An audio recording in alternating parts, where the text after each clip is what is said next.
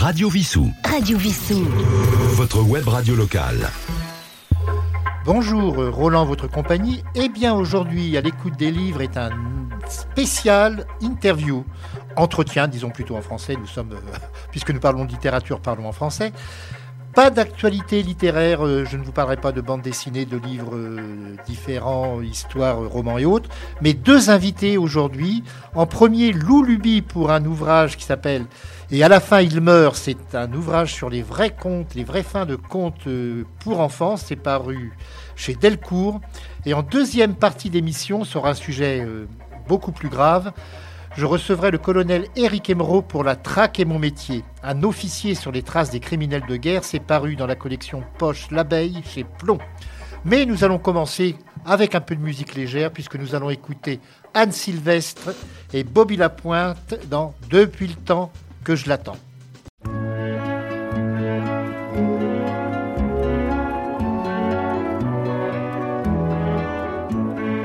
Depuis le temps que je brode sans relâche mon trousseau, j'en ai vu passer des modes, j'en ai tordu des ciseaux. Hélas, je ne peux plus mettre mes culottes de pilou, sécher devant la fenêtre sans ameuter les voyous. Depuis le temps que je l'attends, que je l'attends, depuis le temps que je l'attends, que je l'attends, mon prince charmant. Voilà, j'arrive, mon aimé. Séché tes culottes au mépris des méchants. Longtemps déjà, je t'ai cherché. Vois des petites sauter leurs nylons alléchants. J'ai des piles de chemises attachées d'une faveur. Jamais je ne les ai mises, il en aura la primeur. J'ai brodé des kilomètres de torchons et de draps blancs. Ne me reste plus qu'à mettre ces initiales dedans. Depuis le temps que je l'attends, que je l'attends. Depuis le temps que je l'attends, que je l'attends, mon prince charmant. Voilà, j'arrive, mon aimé. Tu peux broder mon aise à côté de ton âme. Longtemps déjà, je t'ai cherché. Tant pis pour la jeunesse, on fait avec ce qu'on a. J'ai astiqué les armoires au point d'en user le bois. J'ai donné ma bassinoire, avec lui je n'aurais pas froid. Pour le lit, j'ai en réserve celui de mes grands-parents. Il est grand temps qu'il reserve depuis bientôt 60 ans. Depuis le temps que je l'attends, que je l'attends. Depuis le temps que je l'attends, que je l'attends, mon prince charmant. Voilà, j'arrive, mon aimé. De ton lit, je m'en charge, il va se réveiller. Vu le temps que je t'ai cherché, s'il n'est pas assez large, on n'aura qu'un oreiller. Je dois dire que je penche pour un certain décorum, un mariage en robe blanche avec beaucoup d'harmonium. Monsieur l'abbé Labouture, celui qui doit nous marier, pense que telle aventure se doit d'être enjolivée. Depuis le temps que je l'attends, que je l'attends, depuis le temps que je l'attends, que je l'attends, mon prince charmant. Tranquillise-toi, mon aimé. S'il n'est pas trop mariole, amène ton curé.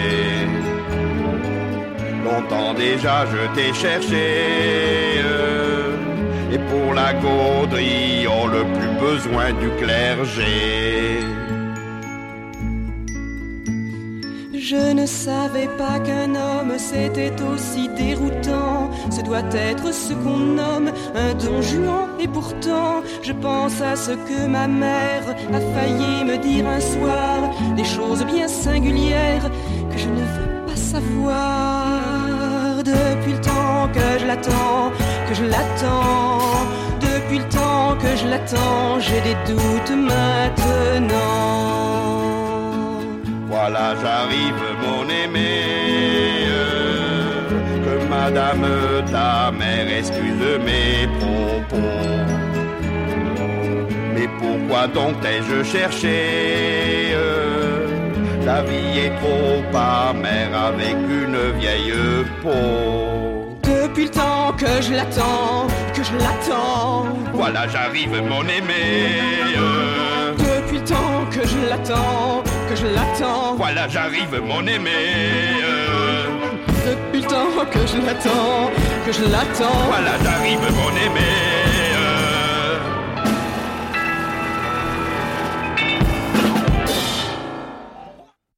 Radio Vissou. Radio Vissou. Votre web radio locale.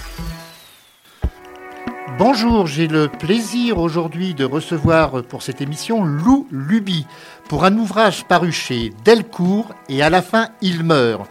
Et le sous-titre est La sale vérité sur les contes de fées. Alors, ce n'est pas a priori une bande dessinée comme on a l'habitude d'en trouver chez Delcourt, puisque je vous en parle assez souvent, Delcourt Soleil, qui est la même euh, maison d'édition. Mais là, c'est plutôt une étude sur des contes de fées. Lou Luby, bonjour. Bonjour. Eh bien, dans cet ouvrage, rien que le titre, et à la fin il meurt, ça nous change du. Euh, ils se marièrent et eurent beaucoup d'enfants. Oui, et c'est justement, c'était le point de départ euh, de, ce livre. En fait, euh, j'ai réalisé en discutant avec des amis que beaucoup de gens avaient une vision très naïve des contes de fées, quelque chose de très fleur bleue avec la princesse qui attend le prince charmant, etc. Et en fait, j'ai pris un malin plaisir à leur raconter les versions les plus, euh, les plus trash mais les plus authentiques des contes de fées, qui se terminent pas toujours très bien. Et donc ça a donné euh, ce titre et à la fin il meurt. Alors il y a de nombreux auteurs qui ont retranscrit des contes de fées. Bon, il y a Grimm, il y a Perrault. Vous, vous parlez d'un autre qui est moins connu en France, c'est Basile. Oui, ça a été une grande découverte pour moi en fait quand j'ai commencé à étudier les contes de fées, disons les classiques qu'on connaît le mieux, Réponse, euh, Cendrillon, La Belle au Bois dormant. J'ai découvert que beaucoup de ces contes euh, avaient d'abord été écrits par cet auteur qui est napolitain, euh, qui est du XVIIe siècle, il me semble, et, et, en fait qui écrivait des contes pour les adultes, pour les adultes de la cour à l'époque, et qui était très irrévérencieux, grivois à l'occasion, et, euh, et, qui sont un régal en fait encore aujourd'hui à lire. Et donc euh, j'ai découvert cet auteur en faisant mes recherches et je me suis régalée. Autre découverte pour moi, c'est que Cendrillon aurait une origine chinoise. Alors oui, Cendrillon, on en retrouve des traces très anciennes au 9e siècle. Euh, en Chine, où on a le conte d'une jeune fille qui est maltraitée par sa belle famille, qui se rend à un bal grâce à, une, un poisson magique qui lui donne des vêtements et qui perd son soulier d'or euh, en quittant le bal. Et en fait, on a tous les éléments de Cendrillon qui a voyagé au fil des époques et euh, de région en région du monde pour arriver jusqu'à nous avec euh, Disney. Il ne faut pas oublier que dans le conte que l'on connaît en Occident, le prince essaye de trouver une jeune fille qui a le pied très petit pour, par rapport au soulier. Et il y avait cette tradition du pied bandé, des pieds bandés en Chine. Oui, alors dans le, la Chine à l'époque, mais ça a duré très longtemps, on a une, une érotisation en fait des petits pieds. Et, euh, et c'est probablement la raison pour laquelle Cendrillon a un pied très petit, chose qui fait pas forcément sens dans notre culture occidentale, mais qui est un héritage de ce conte chinois du 9e siècle. Ah, cette érotisation du pied, on la retrouve par exemple dans le film de Buñuel, Le journal d'une femme de chambre, où il y a le vieux monsieur qui collectionne les chaussures et qui les fait essayer à la soubrette sans arrêt. Mais bon, c'est pas la même, c'est une tradition parallèle, dirons-nous. L'origine de la plupart de ces contes, c'est bien tout simplement l'oralité. Oui, alors les contes euh, ne sont retranscrits à l'écrit que depuis euh, Basile, Perrault, donc c'est assez tardif puisque les contes sont aussi anciens que l'humanité en fait.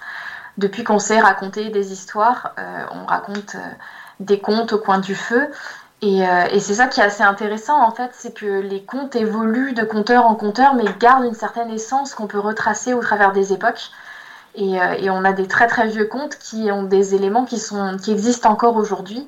Et, euh, c'est assez fascinant de voir que la parole humaine puisse avoir un tel pouvoir de traverser le temps.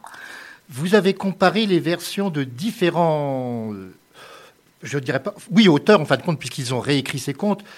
Le, même conte peut avoir une fin différente selon qu'il s'agisse de Grimm, de Perrault ou autre, même s'ils ont repris les mêmes éléments d'origine. Oui, par exemple, on a le petit chaperon rouge qui est un bon exemple. Ah, on va en parler beaucoup tout à l'heure parce que j'ai vraiment trouvé des choses qui sont surprenantes. oui, c'est bah, un, des contes qu'on connaît le mieux. Euh, souvent, on connaît soit la version de Perrault, où le, loup mange le petit chaperon rouge euh, et, en fait il y a une morale à cette histoire qui est de ne surtout pas suivre le loup euh, quand on est une jeune fille euh, bien comme il faut. Alors que dans la version de Grimm par exemple, le petit chaperon rouge est sauvé du ventre du loup par un chasseur qui passait par là et, qui intervient un peu comme un, sauveur sorti de nulle part. Alors que dans la tradition orale donc française, donc disons plus authentique, en fait le petit chaperon rouge s'en sort toute seule avec une ruse qui généralement est de prétendre qu'elle a très envie d'aller aux toilettes et qu'il faut absolument qu'elle sorte euh, pour faire ses besoins et en fait elle en profite pour s'enfuir. Oui, effectivement, cette version scatologique, je l'ai découvert avec beaucoup de surprises. Et il y a également bon, le, le fait qu'elle fait presque pratiquement une forme de striptease pour se coucher auprès de sa soi-disant grand-mère. Oui, c'est une façon euh, moderne de l'interpréter. En fait, il y a, y a, un côté euh, presque ritournel avec des formulettes souvent dans les contes.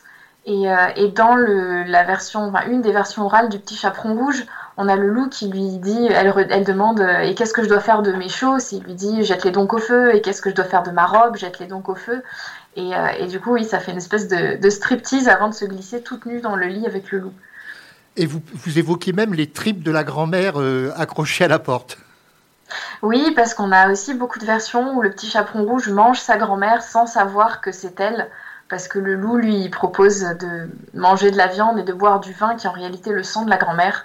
Et donc on se retrouve avec un petit chaperon rouge cannibale. Mais à l'époque où on racontait ces histoires au coin du feu, est-ce que c'était uniquement entre adultes ou est-ce que les enfants, selon vous, pouvaient écouter également? Alors à l'époque, c'est quelque chose de très universel. Euh, ça s'adresse à, tout le monde en fait. Il y a vraiment une question de, transmission qui se fait, euh, de, de loisir aussi. On n'a pas la télé évidemment à cette époque. Donc euh, il y a vraiment un côté, euh, voilà, on va se poser ensemble au coin du feu et écouter des contes. Et, euh, et c'est aussi bien pour les adultes que pour les enfants parce que on est sur du contenu oral. Donc même s'il y a de la violence dans l'histoire, c'est de la violence qui est imaginaire en fait, qui a un côté très cathartique. et qui ne, représente pas quelque chose d'angoissant pour les enfants parce qu'ils le prennent à un niveau symbolique. Donc en fait, on est quelque chose, dans quelque chose de très très universel et c'est aussi ce qui explique le succès des contes et leur longévité au travers des siècles. Alors, il y a une personne dont on ne peut éviter de parler, c'est Bruno Bettelheim et son, sa euh, vision des contes. Ouais, Bruno Bettelheim, donc qui est un psychanalyste euh, de, des années 1900, 1900... Américain, je crois. Euh, non, alors il est autrichien. Autrichien, oui, pardon. Il est autrichien et en fait, il fait toute une analyse des contes de fées d'un point de vue psychanalytique, où il va en fait chercher les sens cachés et, euh, en fait les rapporter à, des expériences euh, vécues qu'il a avec ses patients qui sont des enfants. Euh, et, c'est un livre en fait qui a fait un best-seller, qui a été beaucoup beaucoup lu et commenté, et qui fait un peu autorité sur le, le conte de fées parce qu'en fait c'est ce moment où les adultes se réintéressent à nouveau au conte de fées par ce biais de l'analyse euh, là où on était un peu parti sur euh, les contes, c'est pour les enfants, donc ça n'intéresse plus les adultes. Et donc Bruno Bettelheim fait ce travail euh, d'analyse qui est intéressant à, prendre en considération parce qu'il y a des éléments qui sont quand même assez intéressants même à, regarder aujourd'hui. Après, c'est toujours à prendre avec des pincettes parce que la psychanalyse. c'est très subjectif déjà. Voilà, c'est une interprétation. Il peut y en avoir plusieurs. Quand on compare les avis de plusieurs psychanalystes sur un même conte, on a des interprétations qui sont radicalement différentes. Donc c'est euh, à prendre euh, voilà, avec un peu de recul et, euh, à juger par soi-même. J'ai été étonné également, j'ai eu beaucoup d'étonnement à lire votre ouvrage et c'est pour ça que je le conseille. Je rappelle déjà tout de suite son titre pour nos auditeurs. Et à la fin, il meurt. L'auteur en est Lou Luby, c'est paru aux éditions Delcourt. Oui, il y a un personnage. Alors, pour euh, lequel, comme j'avais la même image que tout le monde, c'est la fée. Or, vous dites que la fée n'est pas forcément une personne. Oui, en fait, la fée a un historique euh, qui est assez particulier, parce qu'aujourd'hui, donc, on a plus la vision euh, bah, des fées de Disney, La Belle au Bois dormant, Cendrillon, donc qui est une vieille dame bienveillante. dans les contes plus anciens, donc de Perrault et de Grimm, on est toujours sur une femme, mais qui va plus être une belle dame, une noble dame, qui peut se transformer euh, pour mettre les personnages à l'épreuve, mais qui est plutôt une magicienne voilà, élégante. Et même ça, c'est déjà une version édulcorée de la fée plus médiévale où on avait aussi une forme de fée amante. Donc il y a fréquemment des, des héros de contes qui ont des aventures avec des fées. Et en fait, même le terme fée vient d'un adjectif, en fait. Quelque chose qui est fait, c'est quelque chose qui est magique. Donc en fait, c'est pour ça que les contes de fées ne se rapportent pas forcément à des fées avec des baguettes magiques et des chapeaux pointus, mais plus à une magie globale qu'on peut trouver, un enchantement qu'il y a dans les contes. Vous donnez un exemple précis, c'est la clé dans Barbe Bleue. Oui, c'est dans la version de Perrault, où il y a cette petite phrase, la clé était fée. Euh, qui m'interloquait beaucoup quand j'étais enfant, parce que je comprenais pas trop euh, comment une fée pouvait prendre une forme de clé. Et en fait, c'est simplement la clé était magique, était enchantée, et donc c'est pour ça qu'on ne peut pas nettoyer le sang qu'il y a dessus. Dans la plupart des contes, donc, il y a un prince charmant ou un chasseur qui sauve, et on a l'impression que la jeune femme est toujours une victime. Est-ce que ces contes sont sexistes selon vous? Euh, alors, je pense qu'il y a un biais déjà de considérer que c'est la plupart des contes, parce que c'est beaucoup les contes qui ont été sélectionnés par Disney et remaniés qui donnent cette impression. Il faut savoir que le prince charmant, c'est un personnage inventé par Disney, hein, c'est le, le nom du prince de Cendrillon. Donc on a des princes euh, et, pas forcément des princes charmants qui sauvent des princesses. Après, c'est intéressant de voir qu'on a quand même une tendance euh, où les, héroïnes vont plus jouer sur l'intériorité, elles vont être enfermées chez elles par leur belle famille, enfermées dans des tours. Euh, elles vont vivre des quêtes en fait plus euh, domestiques et intérieures, là où les héros vont plus euh, parcourir le monde à l'aventure, découvrir le vaste monde, mener des quêtes. Mais après, là encore, c'est un biais qu'on a parce qu'on lit certains auteurs.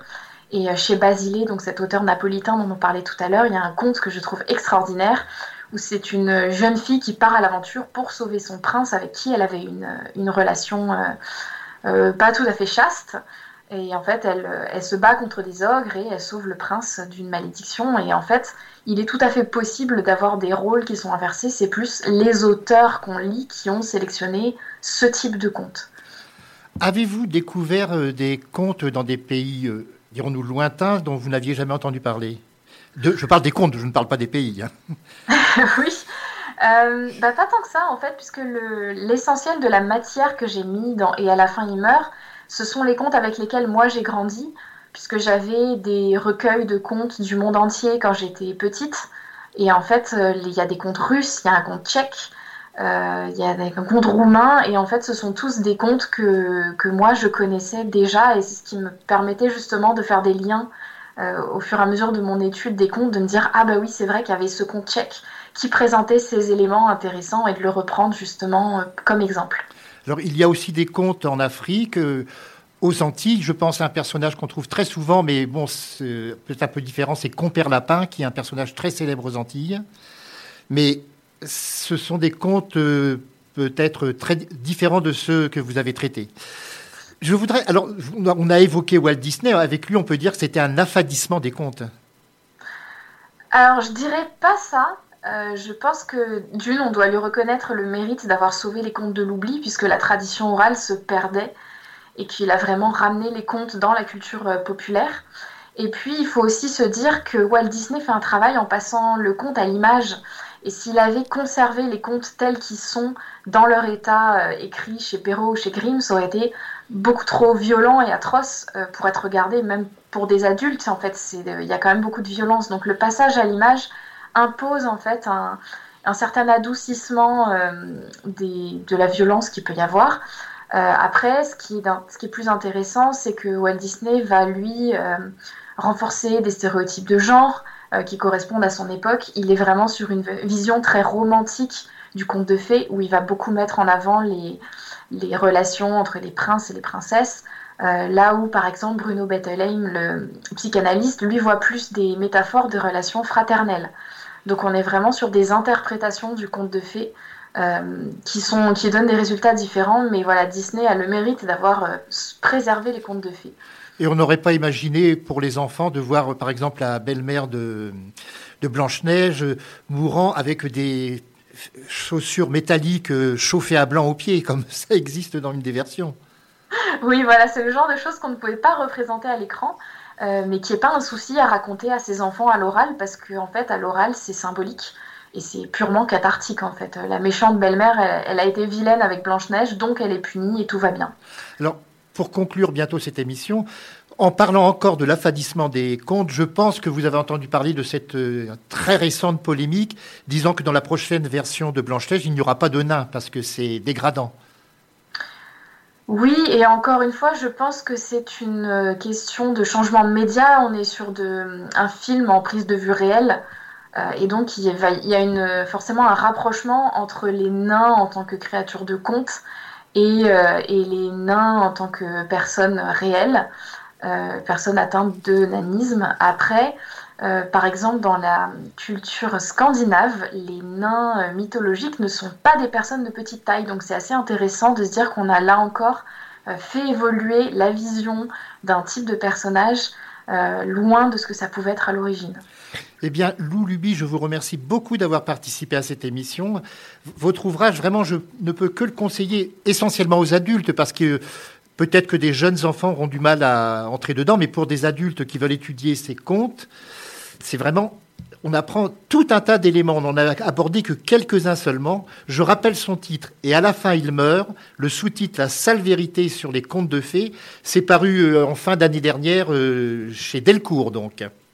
Absolument. Alors, je peux donner le nombre de pages. C'est pour, euh, pour montrer que ce n'est pas une petite bande dessinée comme on retrouve souvent 48 pages ou 56 pages. C'est un ouvrage de 250 pages, bon, avec essentiellement des illustrations, mais toutes les illustrations sont avec vos commentaires qui sont, comme je le répète, très intéressants.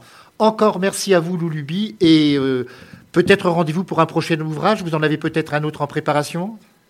Ça commence, c'est le tout début, mais ça se prépare. Donc, euh, on n'en parle pas encore. Je sais que pour les auteurs, c'est assez tabou d'évoquer un ouvrage dont on vient de faire le, uniquement l'ébauche. Merci encore à vous et à très bientôt. Merci, au revoir. Radio Vissou. Votre web radio locale.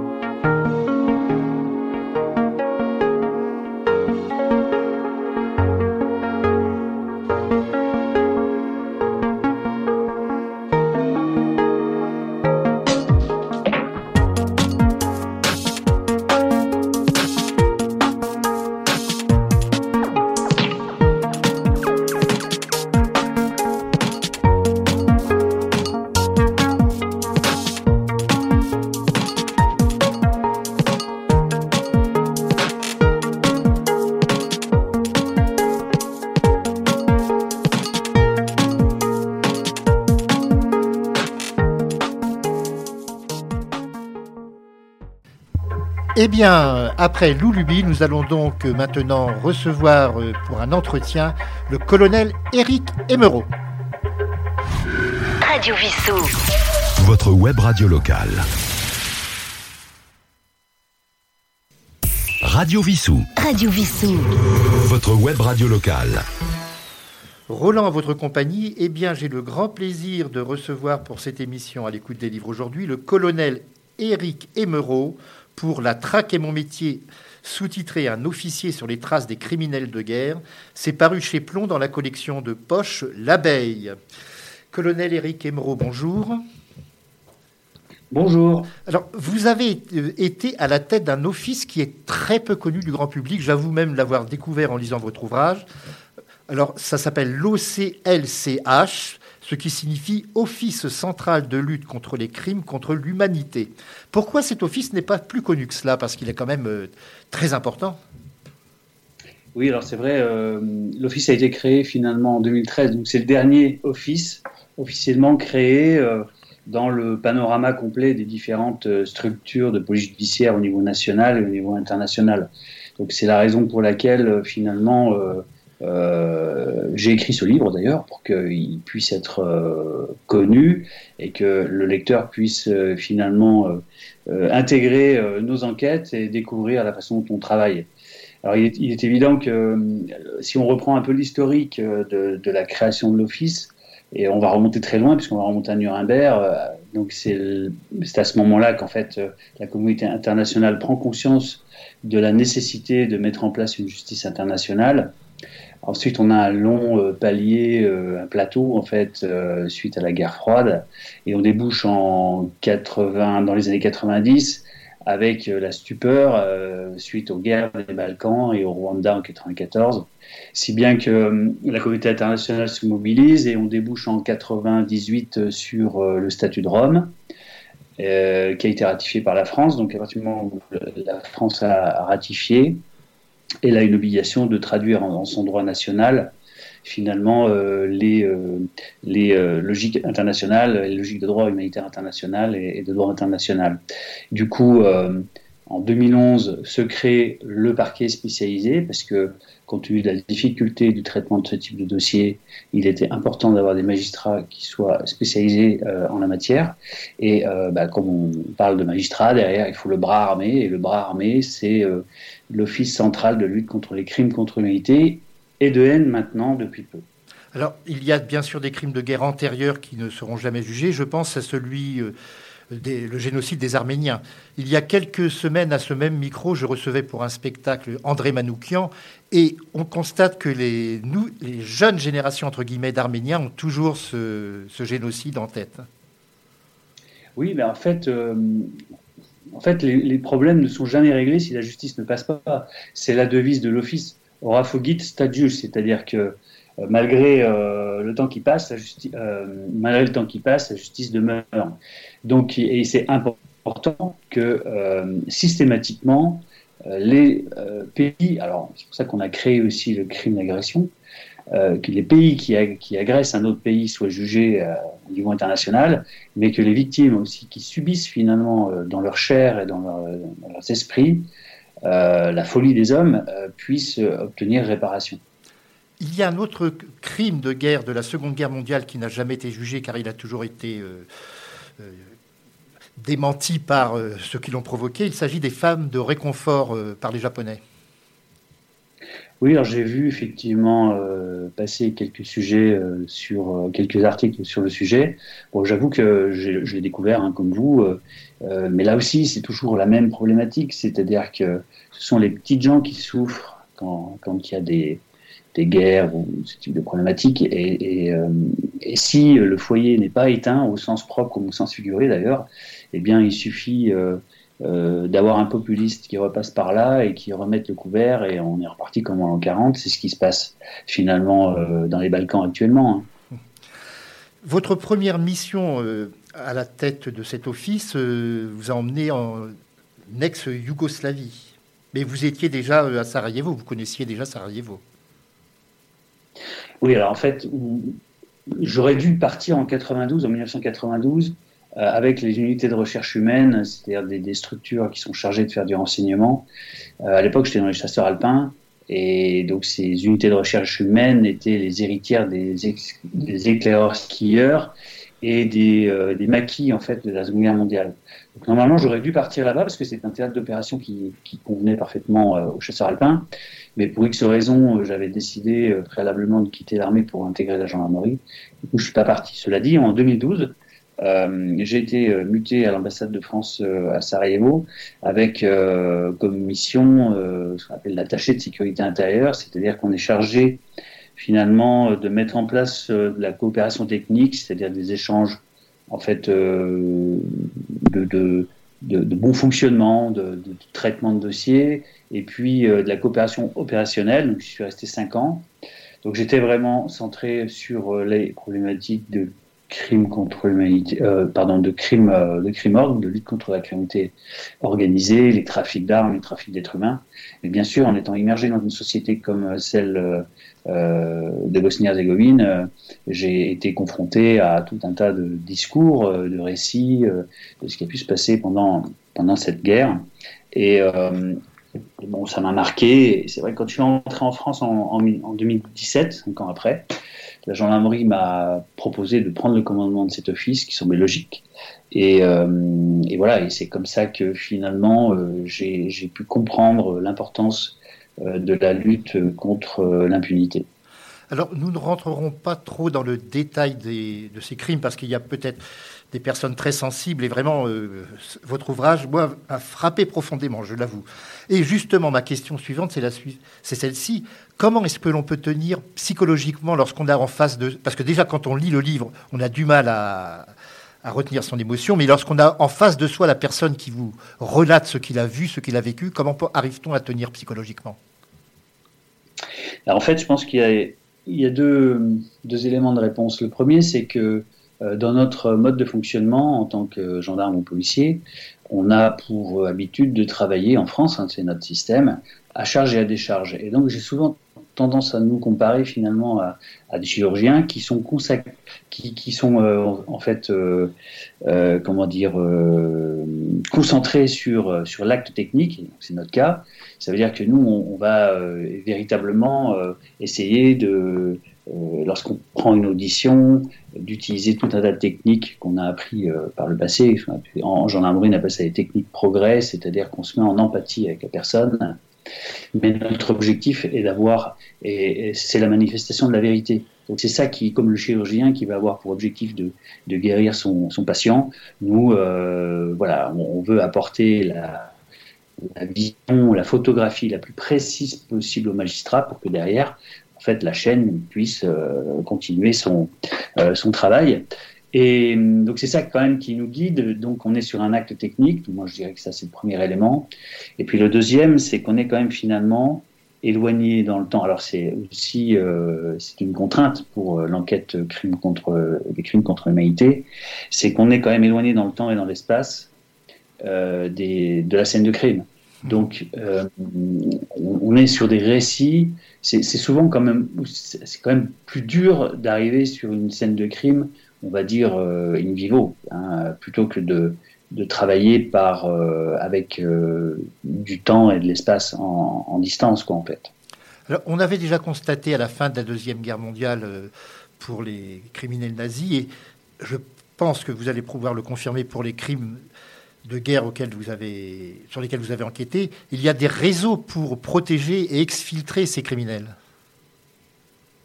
Oui, alors c'est vrai que pendant la seconde guerre, enfin l'issue de la Seconde Guerre mondiale, euh, et Philippe Sands euh, l'explique très bien dans, son livre La filière, et euh, il y a tout un tas de, structures qui sont mises en place, puisque finalement, euh, euh, même à un certain point, les nazis n'étaient plus l'ennemi, puisque après la Seconde Guerre mondiale, pour États-Unis et les Anglais, l'ennemi c'était les Russes. Du coup, certains nazis pouvaient devenir du, du côté du côté ami.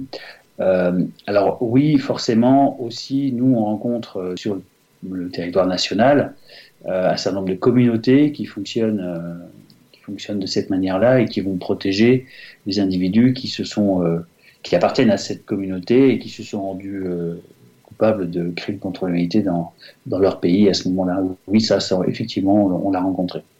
Bah, nous allons parler d'ailleurs du Rwanda et en France, nous avons pu constater qu'il y avait pas mal d'anciens criminels, souvent d'ailleurs qui étaient des membres du clergé. Alors, euh, ça concerne effectivement euh, le Rwanda, parce que, bon, évidemment, tout le monde sait très bien qu'entre la France et le Rwanda, il y a eu des relations un peu particulières euh, avant 1994, et que forcément, euh, quand l'avancée du FPR, euh, comme je l'explique dans le livre, vers l'ouest, du coup, poussait les Hutus, et finalement, lorsqu'ils se sont retrouvés euh, confrontés à devoir franchir la frontière avec euh, ce, qui est actuellement la République démocratique du Congo, soit à Boutaré au sud euh, du lac Kivu, soit au nord à Goma. Euh, finalement, derrière, certains d'entre eux, y compris des, des, prêtres, bien sûr, ont quitté la République démocratique du Congo pour venir se réfugier en France. Et je crois que c'est un problème que l'on rencontre pas forcément que pour le Rwanda, puisque euh, en fait, la loi, la loi qui a été votée par les, parlementaires en 2010 et revue en 2019, on le voit bien là, autorise, euh, interdit maintenant euh, à la justice française de, juger et condamner les Syriens. Donc, si vous voulez, on a c'est un peu le problème qu'on rencontre dans ce contentieux, c'est que d'un côté, la France a de, de grandes, de grandes idées sur pas mal de choses, mais après concrètement, euh, dans la réalité, on s'aperçoit que on a tout un tas de difficultés pour pouvoir travailler et pour défendre les droits humains. vous avez parlé de la Syrie à l'instant, et certains Syriens même partis de Syrie et qui témoignent contre ce qui s'est passé sont menacés de mort ou tués hors du pays. Alors, euh, menacés, oui, parce que forcément, vous savez très bien comment ça se passe, c'est-à-dire que il y a toujours euh, des membres de la famille qui sont restés euh, à l'arrière. Et donc, la pression est exercée sur, sur ces, membres. Après, tuer, pour le moment, on n'a pas eu de. à ma connaissance, j'ai pas eu de, de sujet sur, le, sur cette problématique-là. Il n'y a pas encore eu de parapluie bulgare pour employer un terme pour une affaire célèbre à votre connaissance Non, à ma connaissance, non. Après, nous, on a en France un dispositif de protection de témoins, c'est-à-dire que lorsqu'on a des, témoins qui sont vraiment très importants, on, a la possibilité de les faire entrer dans un programme de protection de témoins.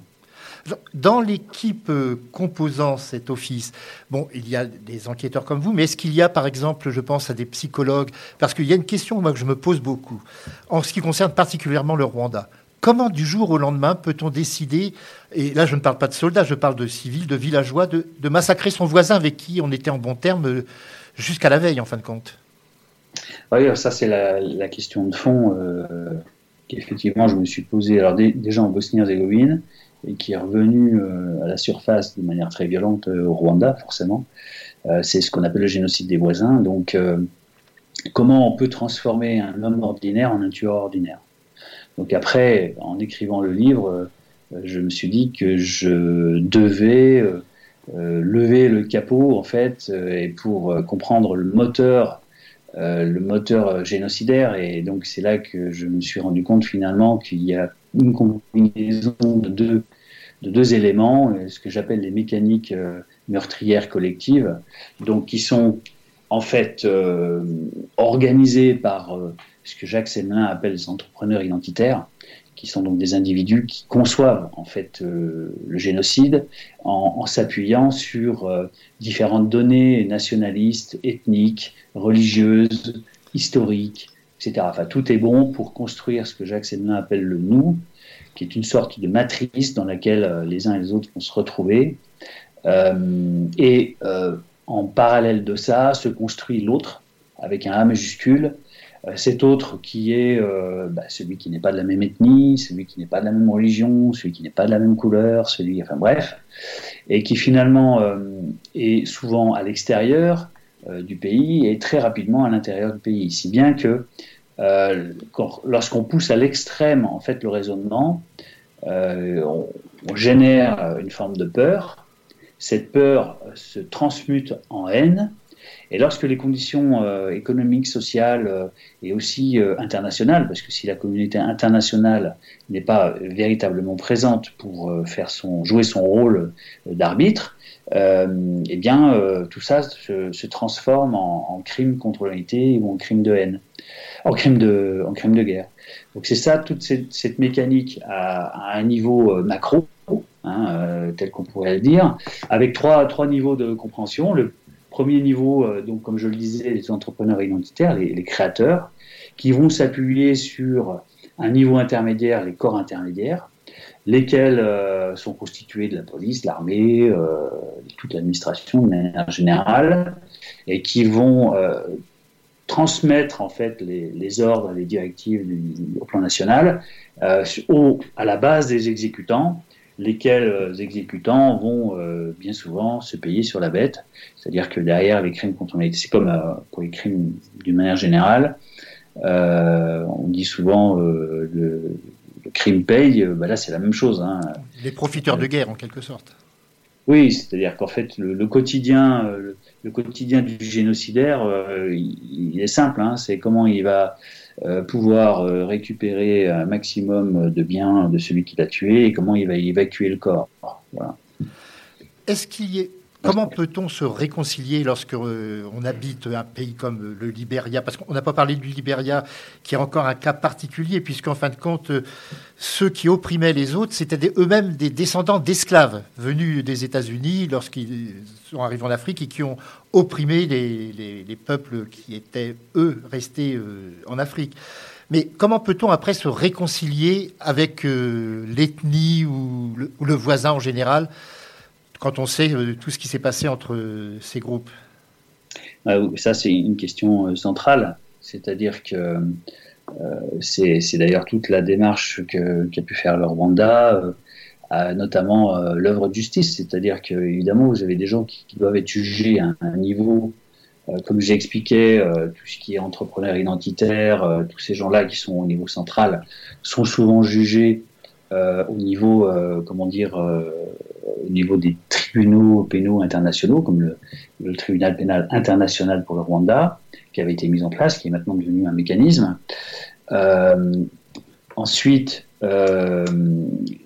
à l'échelle locale, et c'est ça qui est vraiment très important, ce qu'il faut comprendre, c'est que si la justice n'est pas aussi délivrée, euh, comme je le disais tout à l'heure, euh, dans les foyers, eh bien, euh, les, cendres sont toujours là, chaudes et, brûlantes, et il suffit de pas grand-chose pour que les choses repartent dans, dans le mauvais sens. donc, c'est important. Après, il y, a, aussi un certain nombre de, commissions, réconciliation, vérité, qui visent à effacer, à amnistier. Bon, je crois pas trop, moi. Je pense que la justice doit passer et, c'est comme ça, parce que sinon, c'est. En fait, il y a des rancœurs qui sont toujours là et c'est ce qui se passe au Libéria. Comme je l'explique euh, au Libéria, euh, euh, lorsqu'on était là-bas, des, une des personnes est venue nous voir, parce que ça faisait deux, trois jours qu'il nous voyait en fait faire les allers-retours à l'hôtel, etc. est venu nous voir pour nous expliquer qu'il était ravi qu'on fasse ce travail de justice parce que son pays n'avait pas fait euh, et, voilà, et lui avait souffert pendant, des dizaines et des dizaines d'années euh, de, des guerres civiles, en fait, Alors, il y a des, des cas où on se demande si un jour il pourrait y avoir une justice qui passera, des cas présents. Je pense aux Ouïghours, je pense aux Rohingyas. Oui, alors effectivement, euh, on pensait que on allait démarrer le 21e siècle avec de nouvelles dispositions d'esprit et finalement c'est pas le cas puisque on a déjà deux génocides. Euh, enfin, on, doit vivre avec euh, la communauté internationale doit vivre avec deux génocides, hein, les Rohingyas et puis les Ouïghours. Et donc euh, il y, a, un travail qui doit être fait au, niveau au niveau international. Donc ça c'est à, la communauté internationale à, prendre ses responsabilités. Donc euh, ce travail, il est fait euh, par la Cour pénale internationale, euh, sous réserve que effectivement les pays en question aient ratifié le statut de Rome. Or, quand c'est pas le cas, ce qui est l'exemple de la Syrie notamment, mais de la Chine pour, pour le coup, lorsque c'est pas le cas, la communauté internationale peut, via le Conseil de sécurité, demander une enquête, demander à ce que la, la Cour pénale internationale déclenche une enquête. Or, pour que ce soit le cas, euh, il faut que les membres du Conseil de sécurité euh, votent à l'unanimité cette disposition. Or, pour la Syrie, en l'occurrence, les, Russes et les Chinois bloquent systématiquement euh, le dispositif. Donc ce n'est pas simple. En fait, on, voit comme toujours qu'on a la main sur le cœur et qu'on veut bien, on va dire, dire ce qu'il faut dire, mais qu'après, concrètement, les mécaniques qui permettent de traduire ces gens-là en, devant les juridictions à la fois internationales mais nationales. Je, répète aussi pour la France, c'est le cas, puisque là, on, on, est bloqué, par exemple, pour, pour les Syriens. Euh, donc ça, c'est particulièrement dramatique pour moi. Et donc, euh, donc on voit bien qu'il y a deux, deux discours, quoi. C'est le en même temps, en fait. Il y a une ligne blanche et on met le, le en même temps, euh, voilà, d'un pied de la ligne blanche et de l'autre côté de la ligne blanche. Alors maintenant, vous avez une activité totalement différente de celle-ci. Vous, vous êtes musicien, vous composez de la musique électronique sous le pseudonyme de Mathias K. D'ailleurs, nous entendrons un de vos titres euh, dans quelques instants. Est-ce que c'est un petit peu pour exorciser tout cela que vous êtes mis à la musique ou est-ce que vous en faisiez déjà euh, à cette époque?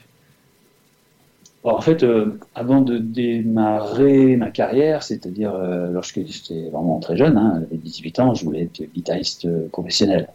Mais bon, mes parents m'ont dit non, ça c'est pas un métier. C'est comme ça que ça se traitait à l'époque. C'est pas vraiment un métier, donc euh, peut-être qu'il faudrait que tu vois autre chose. C'est comme ça que je suis parti effectivement dans les chasseurs alpins. Donc j'ai toujours euh, eu la musique au fond de moi et, je l'ai toujours gardée en main courante.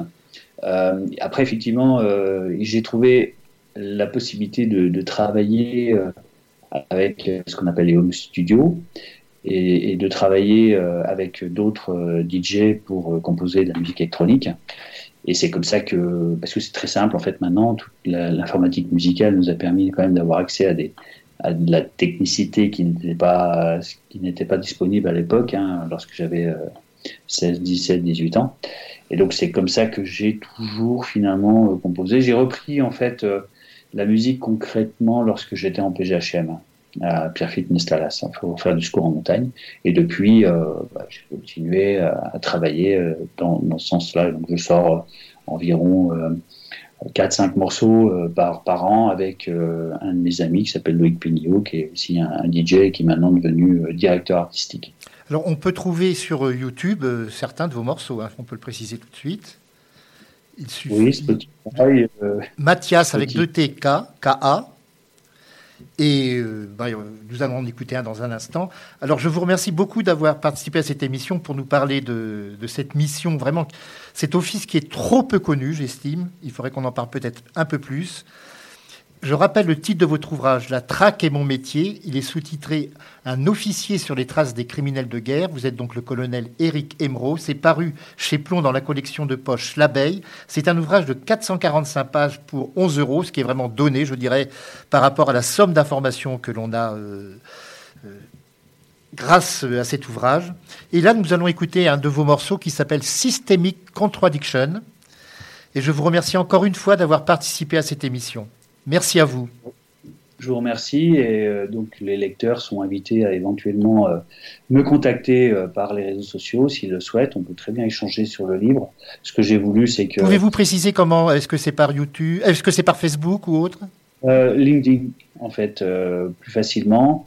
il suffit de, de, de, me rentrer dans, comme, comme ami sur LinkedIn et euh, LinkedIn et euh, il n'y a pas de problème. Moi, je peux très bien échanger avec les gens si, si les lecteurs ont des questions. J'ai voulu que le livre soit comme un thriller en fait, hein, donc euh, pour qu'il soit agréable à lire.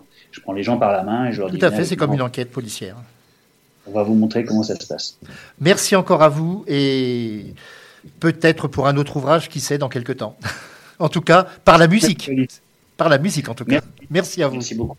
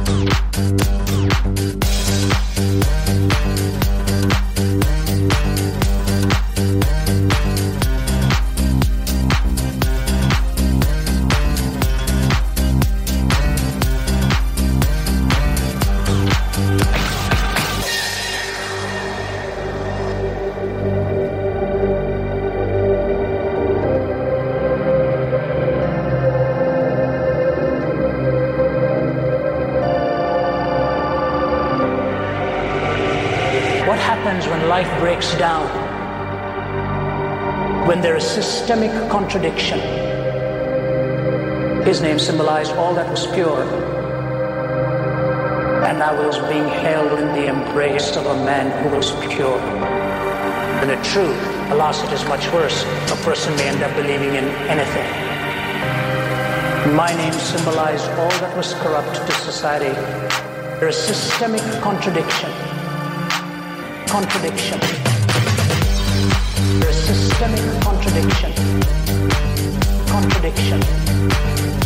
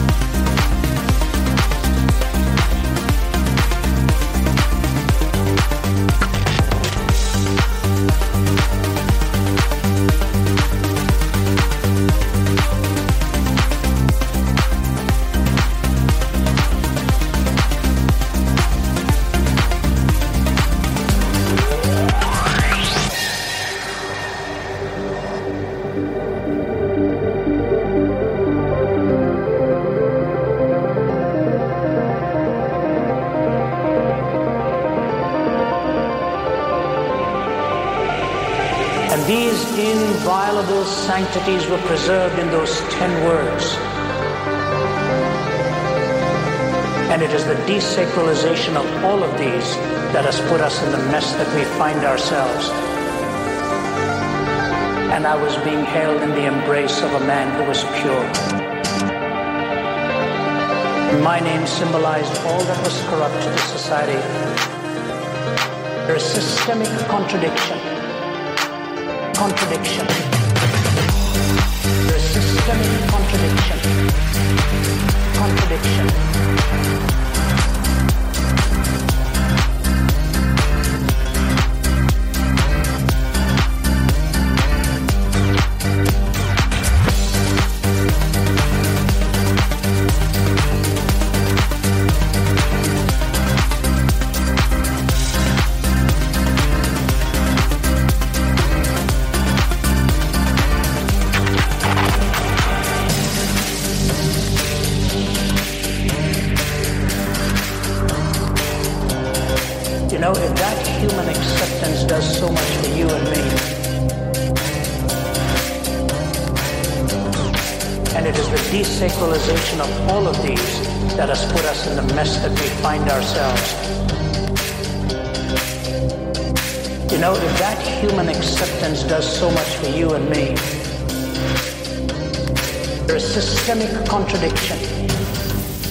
Contradiction.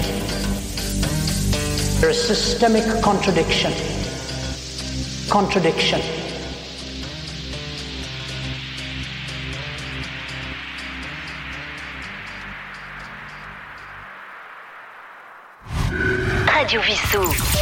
Votre web radio locale.